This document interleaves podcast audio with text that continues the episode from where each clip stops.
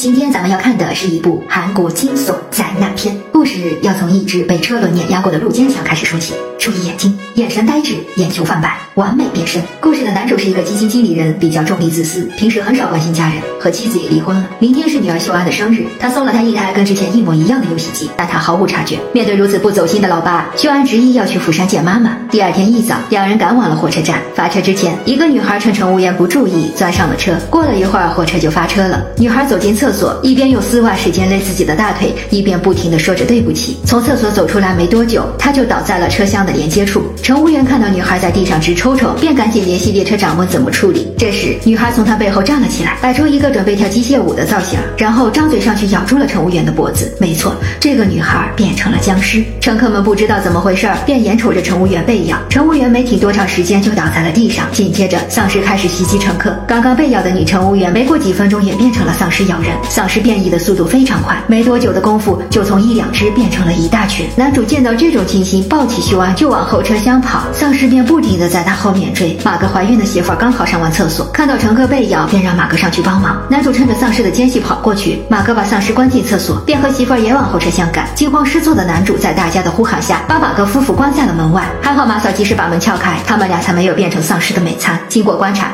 这些丧尸不会横着拉门，只是看见人的时候才傻不拉几的往上扑。马嫂要矿泉水和报纸把门糊上，果然丧尸马上就安静了下来。马哥想起刚刚被关在门外，相当的不开心，让男主给他道歉。男主说：“我道啥歉？我不能因为你们俩就让其他乘客处于风险之中吧？”在马嫂的劝说下，这事就拉倒了。大家通过火车上的新闻得知，丧尸现在已经从首尔蔓延到各个城市，下一站是大田站，列车将在站内停车。那里驻守的军队可以保护大家的安全。男主走到一边，给部队的朋友打了个电话，朋友告诉他，所有人下车之后都会被隔离。男主以推荐股票为诱惑，让朋友安排一下，别隔离他和孩子。他们的对话刚好被西里叔听到。列车到达大田站之后，人们按照顺序下车，并且排成一排向大门走去。男主按照朋友的指示，偷偷选择了另外一条路线。刚才听到电话内容的犀利叔也跟着跑过来，在火车站大门口，已经全部变成丧尸的部队，看见迎面走来的乘客们，立刻就扑了上来，很多群演都成了丧尸的美餐。犀利叔在走廊尽头看见一个穿军装的人，便兴奋的边跑边挥手。但他走近时，一代表丧尸跑了过来，吓得他转身就跑。男主回过头，眼瞅着秀安就要被咬，马哥出现，一肘子将丧尸打飞，马嫂带走了秀安。男主在逃跑的途中被丧尸扑倒在地，西里叔在路过的时候给丧尸带了一件衣服，把男主给救了。他们在丧尸赶过来之前跑进了门，马哥几人拼命堵住门口，为其他人争取上车的时间。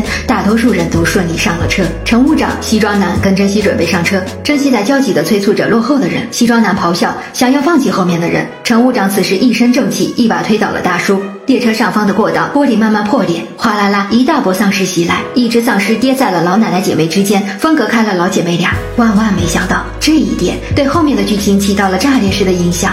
今天的故事就到这儿啦，小伙伴们，下期再见。喜欢的宝宝可以关注我，爱你哦。